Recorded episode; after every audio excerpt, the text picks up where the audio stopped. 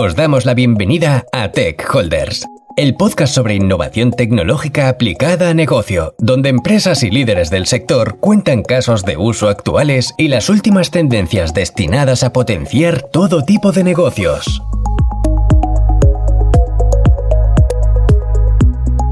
Bienvenidos a Tech Holder, soy Alex Hidalgo y hoy vamos a hablar de automatización de procesos. Que suena así un poco rimbombante el tema, pero que vamos a ir aterrizando poquito a poco. ¿Y de qué vamos a hablar exactamente? Pues vamos a hablar de cómo a día de hoy las empresas, sobre todo aquí en, el sector en encontramos, en la empresa española, cuáles son los cómo realizan las tareas de automatizar aquellos procesos que son pues más repetitivos, ¿no? Aquellos que hacen que consumen gran parte del tiempo de los empleados de, de las empresas con las que hablamos y que al final pues son fácilmente automatizables, ¿no? Y que tienen un impacto muy grande en el negocio cuando se realiza correctamente, ¿no? Y para hablar de ello, pues tenemos con nosotros a Jorge Muñoz, que es CEO de San Capital. Bienvenido, Jorge. Muchas gracias. Sobre todo, como ya hemos comentado, que, eh, el podcast la idea es que pases un buen rato, que sea una tertulia, que nos cuente. Y yo creo que para empezar y romper un poco el hilo, cuéntanos sobre ti. ¿Quién es Jorge Muñoz? Bueno, voy a hablar primero de, qué me ha llevado hasta aquí, ¿no? Claro. Si te, parece. Eh, Capital es, un, es el, tercer eh, intento empresarial que al final consigo. Antes he tenido otros dos eh, proyectos que, no salieron adelante. Entonces, de Jorge Muñoz se puede decir que es un emprendedor eh, y, que, bueno, que no le da miedo el, riesgo ¿no? o el fallo no le, no le hunde. A ver, hace, hace unos años, bueno, un poco de, empezar mi, andanza laboral, rápidamente conseguí un buen, una buena estabilidad eh, laboral, de trabajo y salarial y demás, pero notaba que me faltaba algo, que, echaba algo de menos y, me lancé a a constituir una empresa, a montar un negocio que, bueno, no me fue, no fue muy bien, no conseguí facturar nada y tuve que abandonar esa esperanza cuando se me acabaron los ahorros, volver a encontrar un trabajo relativamente más o menos eh, retribuido, de ahí salté a otro, a otro mejor y casualmente me volví a ver en la misma, en la misma situación pasados unos años. Tenía un buen salario, coche de empresa, tenía teoría todo lo que necesitaba y no me bastó, o tenía, seguía con esa inquietud y volví a intentar otro proyecto empresarial, que más o menos vino a durar lo mismo, 6-7 meses, lo que me aguantaron los ahorros ¿no? que en ese, en ese periodo. Eh, lo que pasa es que este fue un poquito más dramático la segunda, porque recuerdo estar en el, un día en el salón de mi casa de rodillas llorando, eh, porque no tenía con qué pagar la hipoteca y no tenía con qué pagar los, los gastos que necesitaba afrontar. Volví a coger un trabajo, el primero que conseguí, eh, también mal pagado eh, de ahí salté a otro un poquito mejor, eh, desarrollé un poquito de carrera en una empresa. Total, que acabé otra vez con, un buen sueldo, BMW de empresa, un sueldo muy por encima de la media de mis compañeros, ¿no? de mis amigos. En teoría lo tenía todo lo que, voy a necesitar. Pero eh, mirando atrás, me acordaba de esas épocas, esos dos periodos de que no tuve nada, ¿no? No tenía nada, no tenía, no facturé nada, pero era tremendamente feliz.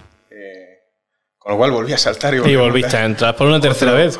Una tercera vez a otro proyecto, toda la familia y todo el mundo de mi entorno me decía que estaba loco. Yo, pues, lo debo estar, ¿no?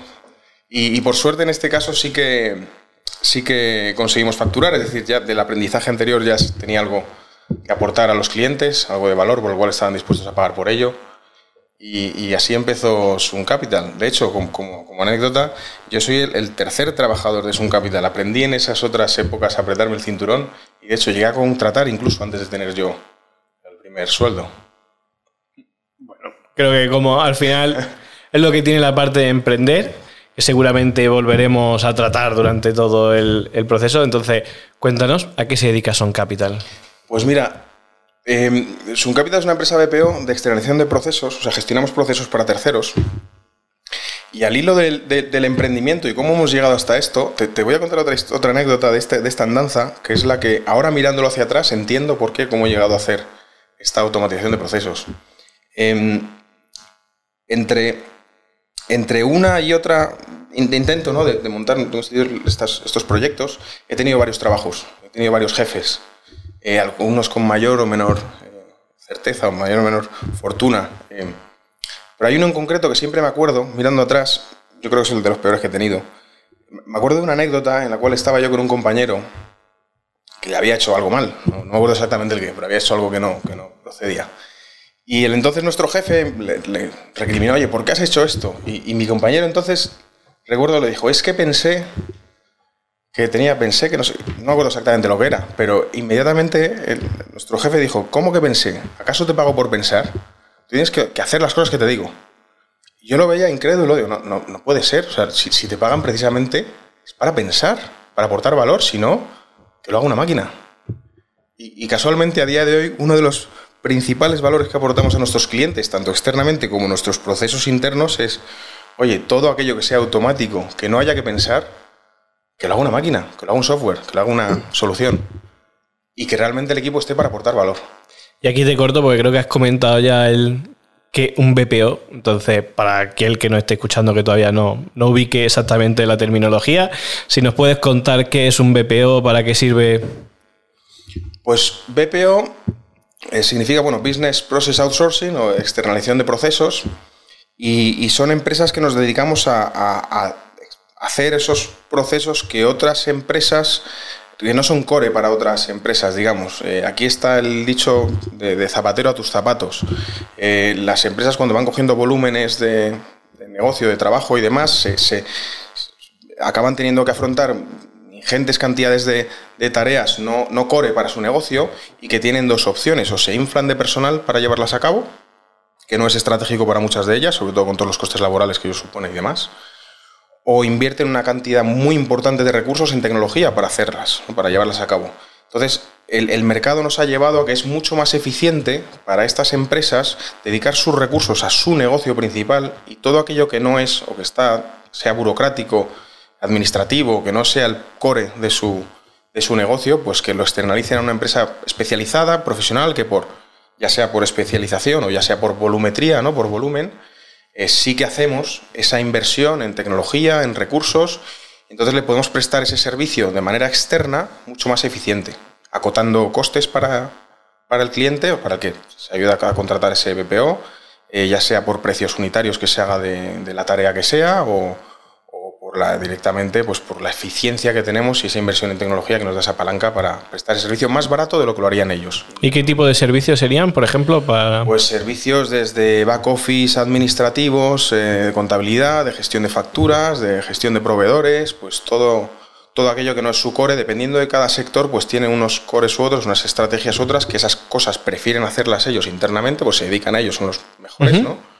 Y todo aquello que no es ese core suelen, suelen externalizando, o muchos se atreven a externalizar y ganan de esa eficiencia. ¿Y cómo crees que ha evolucionado todo este sector en los últimos años? una barbaridad. Eh, el, BPO tradicional eh, venía a ser lo que llaman body shopping, o eran ETTs, que ponían ejércitos de, de personas a hacer cosas y cuando alguien necesitaba un banco o necesitaba hacer campañas de cualquier tipo, pues contrataba a estas empresas BPO, le metían manos y a correr. Ahora un BPO es un partner estratégico. Eh, se planifican las necesidades, se hace una auditoría, bueno, una auditoría, una consultoría de las necesidades y se ve que mix de, soluciones tecnológicas con, equipo cualificado para hacer esas, tareas. Se ha evolucionado muchísimo, pero todo ha sido el ritmo que ha permitido la tecnología. Pues eso te voy a decir, a nivel de tecnología, ¿cuánto crees que, ha impactado, sobre todo en el último año, por ejemplo, creo que al hilo de esto, sería, pues un ejemplo sería, por ejemplo, en pandemia. O sea, cómo cuánto ha afectado, cuánto ha beneficiado el, uso de estas de los BPOs. Bueno, la, la pandemia yo creo que no ha tenido un impacto tan grande en el BPO porque son negocios que ya veníamos haciendo de antes. Lo que sí que ha facilitado mucho es el tema de las comunicaciones. Eh, Teams se ha descubierto la maravilla que es, otros similares. Eh, y eso ha venido muy bien en el tema de la pandemia. Pero sí que es verdad que antes incluso de la pandemia ya venían eh, existiendo una serie de avances tecnológicos que han sido una revolución dentro del BPO.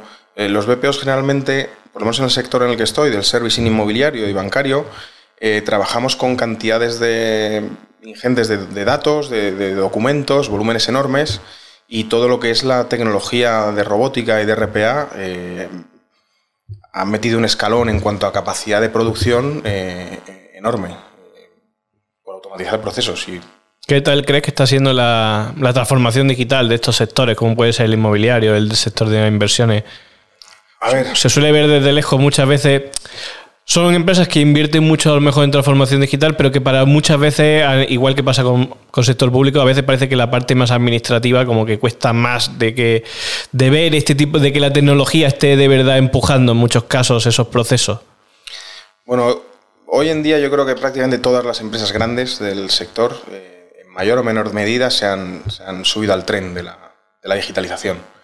Eh, tienen áreas, distintas áreas de negocio más externalizables, como es el caso, que aportan menos valor y, ceden o, se aprovechan, bueno, no se aprovechan, eh, se apoyan, mejor dicho, en, esos desarrollos tecnológicos que hacen los partners que te comento, como nosotros, como, BPO, eh, y en otras los desarrollan internamente o, o les desarrollan ya trajes a medida eh, porque además no solo es por el tema de eficientar, de, tener más productividad, de, acotar riesgos, reducir errores, ¿no? el error humano en muchos procesos, sino que también es, tiene cierto glamour, ¿no? el, hecho de ofrecer al, cliente pues, esas soluciones tecnológicas.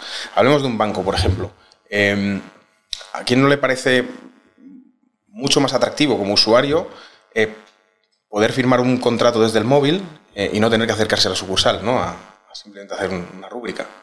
Yo creo que, por ejemplo, eso en el sector bancario se ha visto, ya venía, ¿no? Venía con una tendencia en los últimos 5 o 10 años, cada vez más, sobre todo en los 5 últimos donde más se ha experimentado, pero que en pandemia ha hecho que bancos a lo mejor también más tradicionales también vean cómo pasar muchos de esos procesos que actualmente tenían todavía en sucursales, etcétera, llevarlos a, las aplicaciones, ¿no? Que al final acercarse más al cliente facilitar eso más desde el punto de vista de tecnología, ¿no? Todo, todo el lanzamiento y toda la gestión de esos procesos. ¿Y crees que les cuesta cuando vosotros, por ejemplo, como empresa que, os dedicáis también a la innovación, ¿no? Y que estáis, tratáis de llevar esa innovación en cómo se automatizan esos procesos a este tipo de clientes, ¿cómo suelen estar de receptivos, por ejemplo, en este tipo de sector? O sea, a la innovación. Muchas veces es. Suelen, en muchos sectores prefieren que sean otros los que prueben primero antes de ser ellos, ¿no? Los que adopten la tecnología. Bueno, eso es normal. La, resistencia al cambio es, está ahí siempre va a estar. Eh, en muchos casos empiezan probando por procesos menos críticos. Eh, en cuanto ven que sí que se ha mejorado en cuanto a calidad del, servicio, en cuanto a trazabilidad, en cuanto a volumetrías, eficiencias, al final es precio, ¿no? Eh, la gran mayoría les suele encantar y, y quieren más. Y así que se acercan a meter otros procesos más críticos de su negocio a esta transformación digital. O sea, muchas veces hay, resistencia a lo que ya funciona no tocarlo. Eso, bueno, es un tema más eh, humano, por miedos, temores, lo que, sea. Pero los que se abrazan a este, se suben a este tren, eh, empiezan por cositas menos críticas y enseguida ya están pidiendo más. De hecho, nosotros como empresa no tenemos prácticamente, no hacemos acciones comerciales. Eh, son nuestros propios clientes los que nos ofrecen o nos piden el reto de mejorar ¿Vivís totalmente del boca a boca? algo comercial, algo del, boca a boca, del ya que, ¿no? Oye, ya que habéis hecho esto, ¿me puedes mejorar esto otro? Ya que estáis haciendo esto, ¿puedes mirar aquello? ¿Y cómo llegáis a nuevos clientes? Pues muchas veces el, el, servicing inmobiliario, al final hay, hay, muy pocos grandes actores, y esto es un charco de ranas, y, hay profesionales que saltan de una empresa a otra pues por ofertas laborales, eh, condiciones desarrollo de carrera profesional y demás. Entonces, muchas veces son eh, gerentes o directores de algún área que ya contaban con nuestro apoyo, que se han cambiado a otra empresa y nos piden... Y, siguen contando con vosotros. Sí, sí, sobre todo así. y, qué beneficios crees que, por ejemplo, estáis aportando directamente a ellos? Bueno, al final el, el, beneficio principal es reducción de costes. Es mucho más eficiente tener un partner que te haga una solución y que mezcle tecnología y, talento para hacer algo de mucho volumen que tener una plantilla enorme de, personal haciéndola o, si no, esa inversión que comentábamos. Eh, principalmente costes y luego ya control eh, del proceso, calidad del dato, eh, la manera en que se minimizan los errores cuando estás hablando de temas con, con tecnología y robotización, porque es casi imposible el error, y eso deriva en de, menores costes derivados, ¿no? de hacer las cosas bien o mal. ¿Y cuántos sois? Es que me, ha creado curiosidad, porque al final, cuando estamos hablando de optimizar procesos, y, que todos los clientes que tenéis son muy grandes, entiendo. Sí, sí, sí, sí. Principalmente trabajamos con fondos de inversión y bancos. Eh, son clientes muy grandes. Eh, nosotros tenemos una plantilla de 130 personas, eh, oficinas principales en Madrid, Barcelona y Valencia. Em, pero te voy a contar una anécdota. hace unos tres años más o menos nos pusieron un reto encima de la mesa, una empresa líder del sector. tenía una, gestionaba una cartera de ciento y pico mil inmuebles, de esos ciento y pico mil inmuebles de herencias de bancos y demás, Em, para la gestión administrativa, pues tenían que afrontar el pago de 300.000 recibos de IBI al año, IBIs y tasas aproximadamente. ¿Esto cómo lo, venían haciendo? Pues tenían un BPO, body shopping, ¿no? Digamos, un ejército de 110 personas, eran dos, se repartían España en dos y hacían toda esta gestión de pagos entre 110 personas. Em, la manera era, bueno, contactaban con el ayuntamiento, pedían las cartas de pagos, las enviaban, la pistolita del, código de barras PIC y hacían la transferencia, contabilizaban, eh, gestionaban el, documento ¿no? para subirlo a SAT de turno y, hacían la conciliación bancaria, bueno, 110 personas. Nosotros lo vimos y primero que hicimos es, oye, vamos a, proponeros cambiar el chip totalmente. Eh, tienes una pérdida enorme de, tareas eh, manuales porque estás contactando con los ayuntamientos que te manden el papel, digitalízalo, etcétera, etcétera les propusimos cambiar la manera de hacerlo, domicilia todo y gestiona electrónicamente esos pagos. Machea el adeudo bancario, si procede se deja estar y se contabiliza y se, se, concilia la cuenta bancaria, eh, si no procede se devuelve y este ayuntamiento que, esto me lo has cobrado y que no procede, tienes ochenta y pico días para hacerlo. Claro, pero se puede crear un sistema experto para automatizar todo eso. Eso les daba mucho, mucho vértigo, porque es, oye, es cambiar toda la manera de cómo hacer esa, esa administración de esos pagos radicalmente. Se atrevieron. Pero lo que decía antes, el miedo al cambio al final. No es tanto entender la solución, que creo que los más seguramente la entenderían más rápido, que el hecho de esto era un proceso que, ya funciona. Y lo que funciona no se atrevieron, se atrevieron, apostaron por nosotros. Nos tiramos ahí a la piscina todos juntos y la verdad es que fue un auténtico éxito porque eh, de 110 personas nosotros gestionamos esta cuenta con menos de 20 y algo personas. Mira la diferencia en cuanto a costes. Eso lo hemos traducido en precio unitario pues infinitamente menor de lo que venían pagando para esta gestión. Y una calidad de, la gestión, una trazabilidad de todos los expedientes, sobre todo una calidad en cuanto al reporting, porque si quieres luego hablamos de las tecnologías que usamos, las distintas soluciones, pero eh, no solo hacemos lo que se venía haciendo con mucha más eh, información de cara al, cliente, que es lo que necesita, saber cómo están las cosas, la trazabilidad de los casos y el reporting de... Sí, pero que además tiene una serie de servicios añadidos que antes no tenía, una visibilidad y una monitorización que antes no tenía. Eh, con lo cual, ese cliente, por ejemplo, pues trabajamos en muchas áreas más, no solo empezamos por ahí, pero ahora le hacemos muchas más gestiones para ellos. Sí, que al final, por ejemplo, en este canal pues hablamos mucho de innovación, y muchas veces la innovación, ¿no? Pues, se piensa un poco que son siempre las últimas tecnologías, ¿no? Que aquí hemos tratado pues, de todo, ¿no? De realidad mixta, aumentada, metaverso, inteligencia artificial, etcétera, ¿no? Que es así, blockchain. Más con los pies en la tierra. Claro, pero al final es, innovar. O sea, me refiero, estás innovando sobre los procesos de esa empresa. Entonces, a fin de cuentas, mm, lo, importante es impactar y generar valor real a través de la tecnología. Y no es necesariamente lo más importante es cuándo, de cuándo es esa tecnología, si es muy reciente o tiene unos años. Lo que importa es cuánto eres capaz de resolver ¿no? y de aportar valor a ese cliente. Muy bien, muy bien. Pues te diría también que, claro, ahí has, comentado también un punto que es el de antes eran 120 y ahora son 20. Y es que al final siempre con toda la parte esta de robotización de procesos, automatizar procesos, el miedo que suele haber siempre es cuánto afecta esto a, los seres humanos, ¿no? a las personas, y cuánta gente pierde su trabajo por la automatización de tareas. ¿no? O sea, ¿qué, opinión te genera eso? Ahí estás hurgando en la, en la llaga hay que hablar de todo, hay que hablar de todo. Pues mira, em, en la actualidad, bueno, de cara a un futuro, muchos de los trabajos que hoy en día conocemos se podrán automatizar totalmente o, parcialmente. Sin embargo, los que van a estar siempre ahí, incluso van a cobrar más importancia, ese shift, ¿no? Va a ser trabajos que requieran eh, un aporte más humano, eh, más, más creativo eh, o más de relaciones sociales. Esos siempre van a estar ahí ninguna máquina va a poder evitarlos. Y es más, toda esta tecnología eh, por sí sola no funciona. requiere alguien detrás con conocimiento o con visión estratégica de cómo aplicarla y cómo enfocarla. Entonces, ¿cómo está afectando? Pues está habiendo una transición desde trabajos más eh, repetitivos y mecánicos a trabajos a donde es más importante el conocimiento y el pensar y el aportar soluciones, amén de luego todas las partes de relaciones interpersonales, pues como el tema de las ventas, es un tema muy humano y eso siempre va a estar ahí.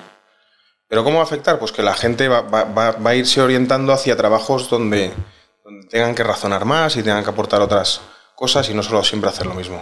Es que nosotros estamos totalmente de acuerdo. Es más, creo que el primer capítulo de. El primer episodio que grabamos ya lo hicimos basado bastante en eso, ¿no? En cómo la inteligencia artificial pues afectaba a esta parte.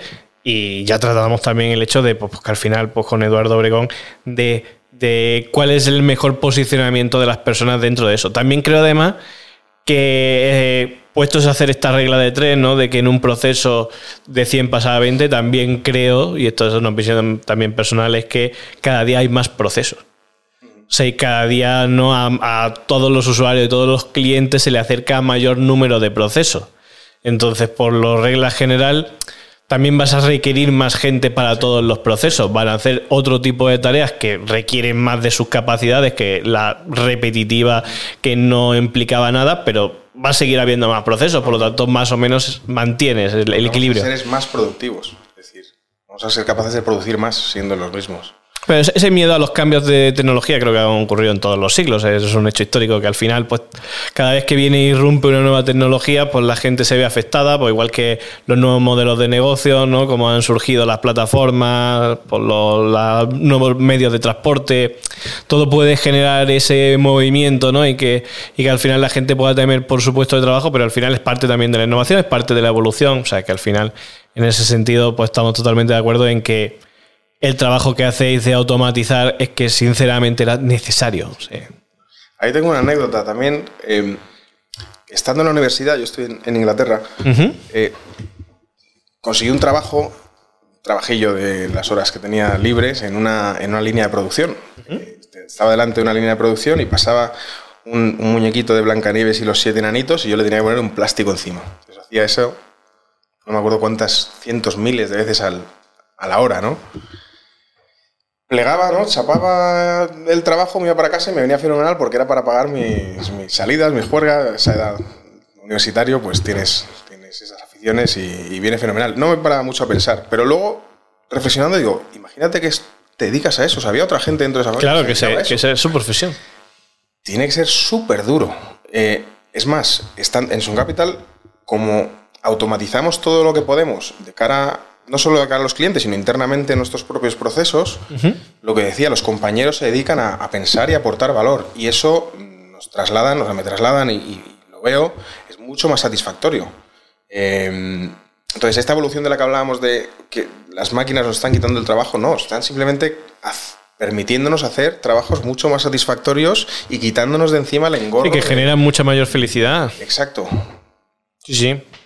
Pero bueno, al final, como todo, una cosa es el medio y largo plazo y otra es el corto. Y al final entiendo también que es un tema que también desde el punto de vista político y demás, en el corto, ¿no? Pues pierdes puestos de trabajo que. Reconduces. que tienes que reconducir, claro. Entonces, pues. Normalmente siempre cuando tratamos en, en, todos los podcasts, ¿no? Vamos hablando, vamos entendiendo un poco vuestro negocio. También necesitamos, por lo que tú comentabas antes, conocer vuestra tecnología, porque hasta ahora hemos estado hablando ¿no? muy alto nivel y es qué tipo de tecnología estáis utilizando. Vamos al barro. Un poquito. Mira, nosotros las, casi todas las soluciones que, proponemos a, nuestros clientes están basadas en mayor o menor medida en tres pilares. Hoy, el día de mañana, quién sabe, habrán tecnologías nuevas o, se quedarán algunas obsoletas. Tenemos una pata muy importante de, RPA, de, robótica, es decir, todo aquello que es automatizable porque es siempre igual o tiene unas reglas de negocio conocidas que se, automatice y que lo haga una máquina. Eso por un lado. Por otro lado, como gestionamos mucho documento, eh, estas empresas están siempre con documento, ya sean contratos, facturas, eh, recibos, etcétera, etcétera, y a, volumetrías muy grandes, eh, em, basamos o empleamos mucha tecnología, digamos es el segundo pilar, OCR y, Machine Learning, que lo que hacemos es procesar cantidades de documentos ingentes y extraer aquella información, aquellos campos que, buscamos para gestionar ese documento, la, información que, trae, eh, ya sea capturar campos o ya sea atender requerimientos o simplemente clasificar y, llevar a su destinatario final. ¿no? Entonces tenemos por un lado la, tecnología RPA, que es más o menos intensiva dependiendo del proyecto, la tecnología OCR igual, más o menos intensiva dependiendo del proyecto, y luego la tercera pata tecnológica, el tercer pilar, es eh, de las aplicaciones en .NET. Eh, nosotros desarrollamos todo en .NET de Microsoft, porque creemos que es súper potente, súper flexible eh, y que nos sirven pues, de base de datos donde almacenar toda esa información que hemos capturado o que nos hemos enriquecido a través de los procesos de RPA o de OCR y donde metemos las reglas de negocio. también te permiten pues, tener esa trazabilidad de todos los casos y al ser tecnología Microsoft es muy fácilmente enganchable con con aplicaciones más de escritorio eh, o más sencillas, como es por ejemplo Power BI, que, lo utilizamos mucho para el reporting. Entonces, estamos gestionando eh, todos los servicios que nos contraten y a la vez estamos dándole esa ventana al cliente para que tenga ese cuadro de mando en tiempo real de cómo van sus proyectos, estadísticas, cuadros de mando y demás. Entonces, esos son los tres pilares tecnológicos. Ahora, ninguna mesa tiene, bueno, para darle equilibrio, esa, cuarta pata está en lo que comentábamos antes, el, equipo cualificado. Eh, y ese es el mix que, solemos eh, aportar en cualquier solución. Alguna de estas tres tecnologías, y alguien detrás cualificado para saber orientarlas o para saber afrontar ese reto que se sale de lo, establecido con, conocimiento. Muy bien. ¿Y cuál es vuestra experiencia con la parte que comentabas de Machine Learning, inteligencia artificial? ¿Qué estáis aplicando? ¿Cómo está siendo ese camino, esa travesía? Bueno, eh, utilizamos distintas soluciones eh, dependiendo de la, de, la, solución, o sea, del servicio. Eh, hay unas que son más ágiles, más fáciles de programar, otras más complejas, más dinámicas, más potentes. Entonces, dependiendo de, lo que necesitemos hacer, utilizamos un mix o otro. Estamos dentro del entorno Microsoft o nos vamos a otros, a otros proveedores de, soluciones. lo que solemos hacer es ver el flujo completo, lo troceamos y vemos qué necesita cada subproceso ¿Vale? Eh, dentro del todo. Y ahí hacemos el mix. Eh, está aportando muchísimo valor todo lo que está disponible. Y de hecho, yo incentivo al equipo a que experimenten. O sea, no es que partamos de un folio en blanco, porque sí que tenemos experiencia en algunas soluciones y las customizamos súper rápido, pero insisto siempre en que prueben lo nuevo, lo último. Y a veces con mayor o menor éxito y a veces aportan mucho valor. La inteligencia artificial con el tema de la gestión documental es brutal. Claro, te iba a decir, toda la parte de NLP, es decir, toda la parte de, sacar información a través del texto y de clasificarlos, toda esa parte, lógicamente aplica muchísimo a la parte de proceso. Sí, sí. Igual que entiendo, y no sé si por ejemplo la parte de bots, ¿la habéis llegado a utilizar? ¿La parte de asistentes virtuales? Con, bots no lo, no lo, utilizamos mucho porque no nos lo han pedido, pero sí que hemos hecho alguna cosita, cosita en, alguna... No, está bien saberlo, simplemente el hecho de saber qué nos ha pedido también es, un insight eh, también interesante de... Al final es para saber si hay esa comunicación ¿no? con el usuario de, de otra manera, ¿no? Que, que, la comúnmente utilizada de la, una interfaz gráfica para comunicarse si se estaban utilizando otros medios. ¿Vale?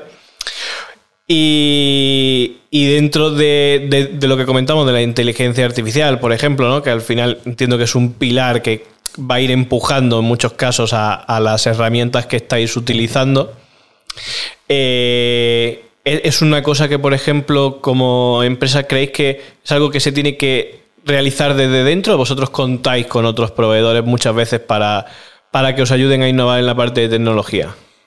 A ver, los, retos que tenemos a día de hoy para el uso de inteligencia artificial son tan ad hoc, tan concretos, que no hay otros proveedores que tengan soluciones ya de shelf o, desarrolladas, con lo cual nos vemos en la obligación de desarrollarlos nosotros internamente.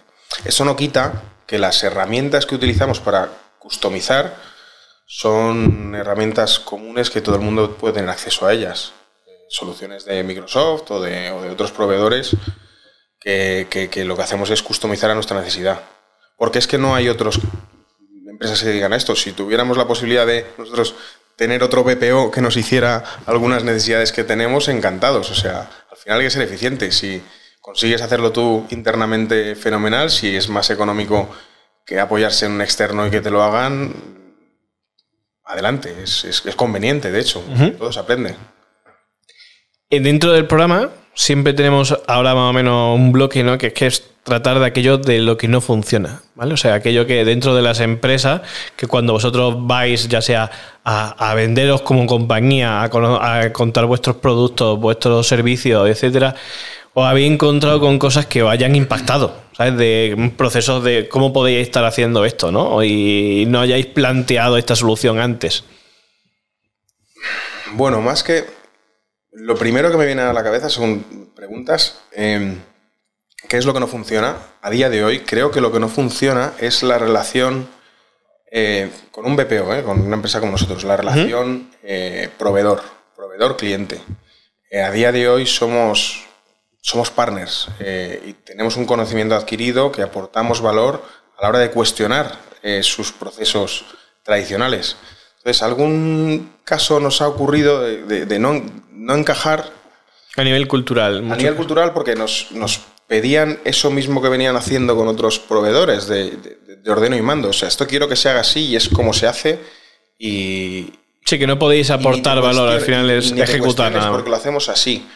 La verdad es es una frustración enorme porque el equipo ve áreas de mejora y estamos, es, nuestra filosofía, es nuestra manera de ser, estamos siempre intentando proponer mejoras y la negativa a, a eso al final te quedas como, como con un equipo desmotivado eh, y una frustración de, oye, es que yo sé que te puedo ayudar, te puedo aportar valor, así no te aporto valor, para hacerlo ordeno y mando y, como, como, planteas, pues mejor contrata una ETP. es lo que, es lo que hablaba antes, la complejidad que tiene ¿no? ese rechazo al cambio y que al final pues tienes que tener esa paz, tranquilidad mental y esa filosofía de ir poco a poco, saber que, que ah, puede ser que, te deje de bruces contra un cliente con el que culturalmente no vais a poder entrar, pero que también hay muchos casos que es que todavía no se habían llegado a plantear y que también tienen, necesitan esa fase y creo que también vosotros podéis ayudar en esa fase, en esa transición, en esa transformación a, empezar a ver dentro de la innovación esos cambios, como decía antes, que, ¿no? que el ejemplo que habías puesto de,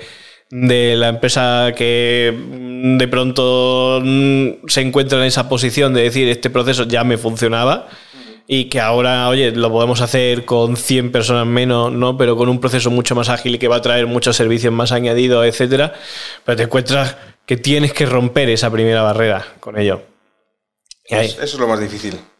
Hay como persona te consideras que, porque tú has estado en muchas de estas reuniones, o sea, la filosofía que tú aplicas, el, carácter que hay que tener muchas veces, ¿no? Porque entiendo que es muy difícil en vuestro caso, no solo es que a lo mejor le digáis, le asesoréis desde un punto de vista tecnológico, desde un punto de vista más desde el puro proceso, sino que al final solo lo que tú dices, sois, queréis ser sus socios, queréis entender su negocio. Entonces lo hace mucho más complejo porque es como tienen, se tienen que abrir a vosotros para poder hacer ese trabajo. ¿Y es, ¿Cómo de difícil es eso? Bueno, normalmente suele haber una evolución. Y como comentaba al principio, sueles empezar por, procesos menos críticos, donde sí que se atreven, y en cuanto ven que funcionan, pues se van abriendo más. Eso es lo normal, lo que suele pasar. Es que luego a veces te das contra muros y que no hay manera, y al final es mucho mejor decir, mira, lo hemos intentado busca un partner ideal para ti, que sería es cualquier otro mm. sector, pues nosotros estamos a otra, otra cosa. Aportar valor y si no aportamos valor no, no, disfrutamos. Si no disfrutamos, pues, pues, se fastidia. ¿Y trabajáis de ello de una forma ágil? O sea, ¿Cómo suele ser la evolución de un proyecto de este estilo? Bueno, normalmente pedimos que nos... Los que ya conocemos, obviamente, venimos con la, con la rueda ya aprendida y sabemos lo que vamos a aportar, pero cuando nos proponen hacer em, proyectos nuevos que, no, que no gestionamos, lo que hacemos es analizar qué es lo que se está haciendo y sobre todo es muy importante no centrarse en el microproyecto, en la micro necesidad, sino verlo de una manera, dar un paso atrás y verlo de un, con un conjunto, ¿no? Eh, porque siempre estás afectando a otras áreas o siempre se puede eficientar si ves un, si, tienes una mirada más estratégica y más global. Eh, analizamos el proceso y, hacemos equipos multidisciplinares de distintas áreas, mezclamos gente de IT con gente de operaciones, con gente de negocio, con el cliente también, le hacemos partícipe de estas reuniones porque queremos que nos, que nos traslade su conocimiento porque él sabe lo que le ha funcionado y lo que no. y hacemos esas eh, lluvias de ideas y, sobre todo troceamos los procesos y, decidimos qué tecnología aplicar en cada uno de esos subprocesos.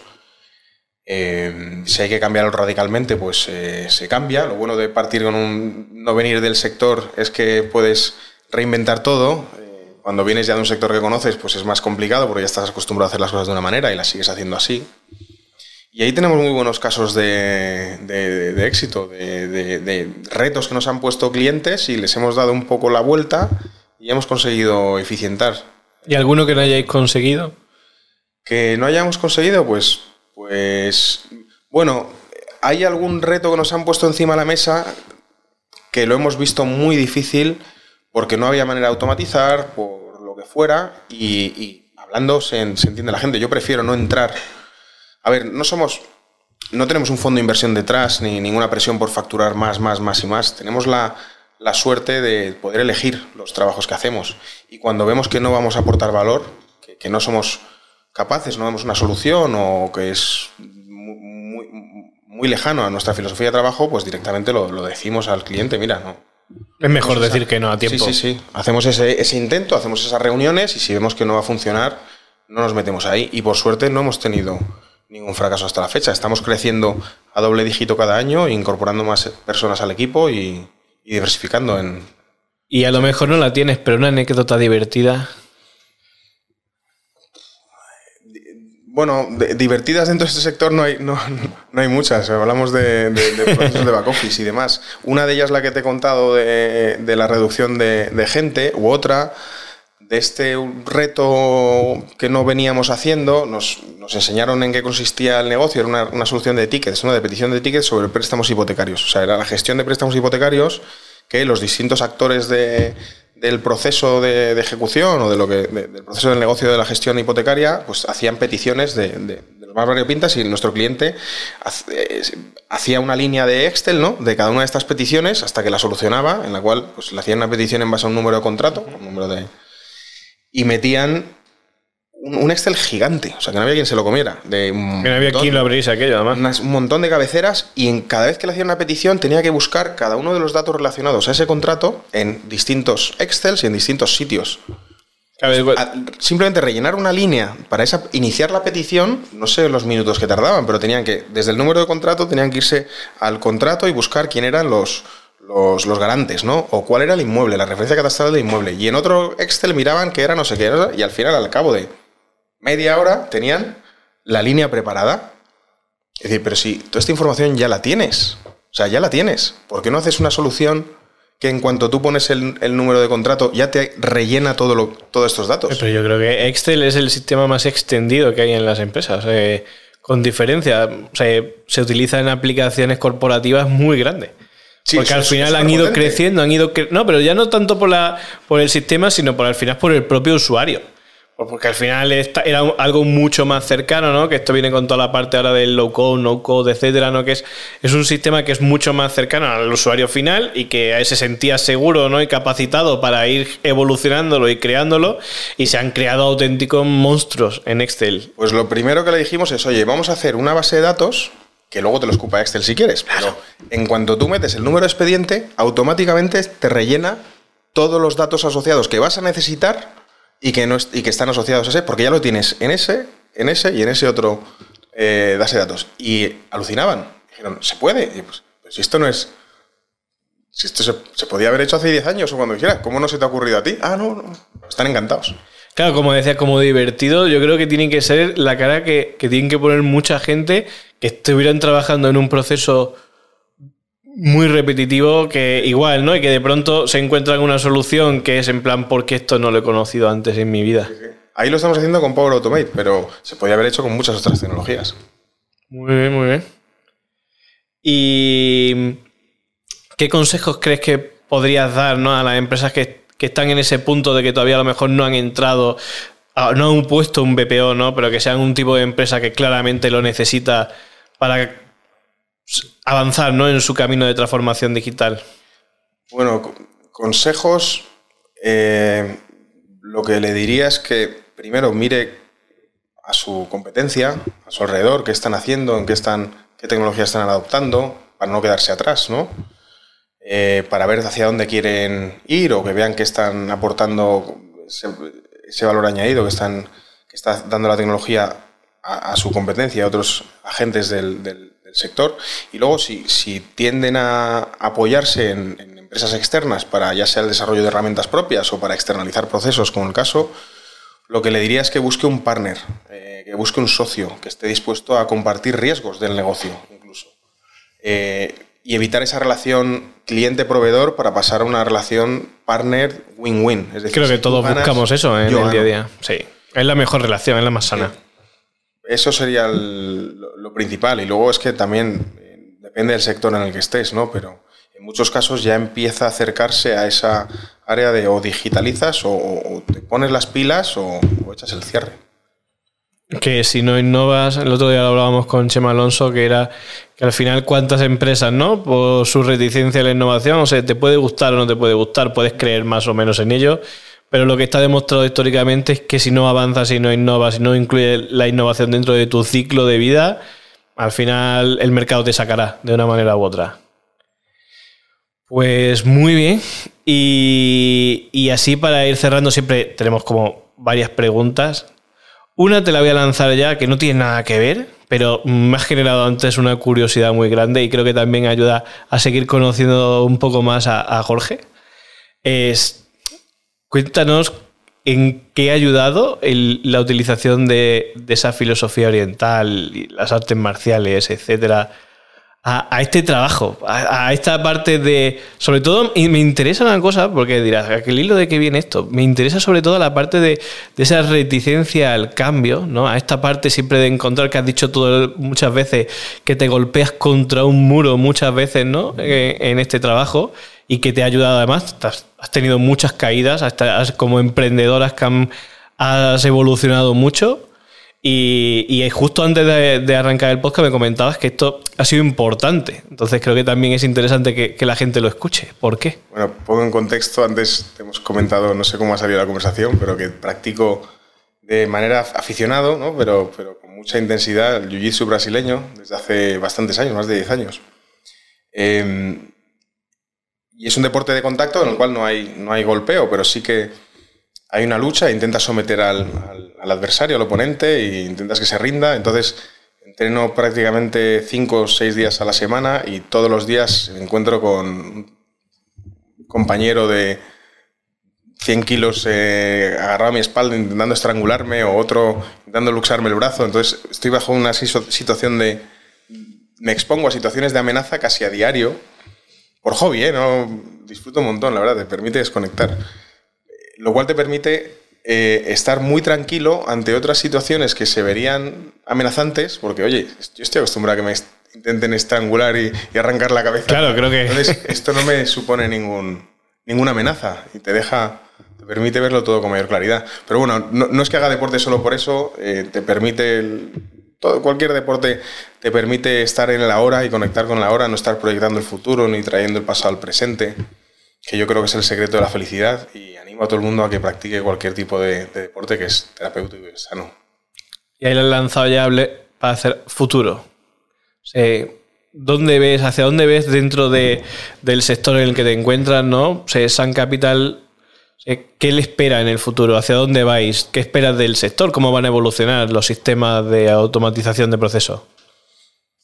Bueno, yo creo que igual que si hace unos años nos supiéramos dónde íbamos a estar hoy, hubiéramos flipado, hubiéramos alucinado, eh, el día de mañana pues será lo mismo. O sea, van a salir, están continuamente saliendo avances y desarrollos tecnológicos que nos dejan con la boca abierta.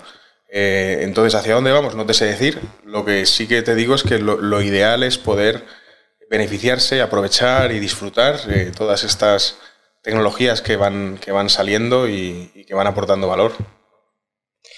Y ahí le estoy preguntando a todo el mundo qué es, qué es para ti el metaverso y cómo lo ves. Una pregunta porque me genera curiosidad, ¿no? No creo que a todos, ¿no? ahora mismo no, pues ahora dentro de unos meses a lo mejor hay otra tendencia, pero a día de hoy es, es un poco la que hay en todas partes. Entonces estamos un poco sondeando, pues como cada uno de los invitados que tenemos son pues de, una naturaleza diferente, de un tipo de empresa diferente, etcétera, el cómo lo ven, ¿no? O sea, desde su punto de vista, o sea, qué creéis que, es, que es para vosotros y qué creéis que va a suponer. Bueno, a lo mejor, como comentábamos antes, yo tengo la sensación de tener los pies más en la tierra aún y ser más práctico de lo que hoy en día funciona. Metaverso lo veo un poquito como más a, a futuro, un experimento es un universo virtual que, ya tiene su actividad, ya tiene sus, cosas. Eh, sé que hay muchos agentes distintos eh, luchando, compitiendo, colaborando por ofrecer eh, la mejor plataforma que más volumen tenga de, pues, de, usuarios y demás. Me pilla un poco lejos porque a día de hoy no, no lo empleamos, ya que nuestro negocio, nuestros clientes necesitan algo más práctico y más, algo más de hoy. Pero sí que estoy atento y me da curiosidad porque al final eh, va a aportar muchas cosas en nuestro día a día. Es inevitable, vamos hacia ahí, es la evolución tecnológica y... Y nunca sabes si al final vaya a terminar también optimizando procesos ahí dentro. Dentro del metaverso, seguramente. Pues muy bien, si quiere, aprovechando ya el minutillo final, decir cómo puede encontrar la gente, sé, con un poco ese momento de ¿Cómo encontrar Son Capital? Son Capital, como nuestro negocio principal es el B2B, eh, vamos de negocio a negocio, no, no, trabajamos el mass market. Eh, algún día ya evolucionaremos a algún servicio que puede usar todo el mundo, eh, pero vamos, nos suelen contratar empresas, entonces nuestra presencia principalmente es LinkedIn. Tenemos nuestro espacio en LinkedIn y, la página web. y luego ya al margen de ahí lo que comentábamos antes, no hacemos muchísima publicidad ni demás, es nuestro nuestra manera de crecer y demás suele ser con la experiencia y con el boca a boca, pero si nos quieren encontrar, ahí tenemos una, página en una página web que está, actualizamos con noticias y cosas del sector y lo mismo en, el espacio LinkedIn, en Sun Capital. Muy bien. ¿Te lo has pasado bien para ser tu primer podcast? Bastante bien, la verdad, he estado muy cómodo. Muchas gracias. es una tertulia y, quién sabe, o sea, lo mismo te animas y te vemos en otro capítulo. Pues nada, pues ha sido un placer tenerte, hablar un ratito sobre la automatización de procesos, conocer un poco más de ese mundo, que también al final, pues pasa que muchas veces no todo el que nos está escuchando, yo incluido, ¿no? Pues no tienes tanto esa visión, ¿no? Y al final es muy interesante conocer, ¿no? A mí me encanta ir conociendo un poco los negocios de, cada uno de los invitados que, que tengo la suerte de poder entrevistar. Y, nada, espero que, haya encantado, espero me alegro mucho que te lo hayas pasado bien y muchas gracias a, la audiencia por seguir con nosotros y, escuchar este nuevo capítulo de, de Tech Holders. Nos vemos en el siguiente. Gracias por escuchar este episodio de Tech Holders. ¿Te gustaría que tratásemos algún tema concreto? No dudes en hacernos llegar tus propuestas o comentarios a techholders.planeconcepts.com.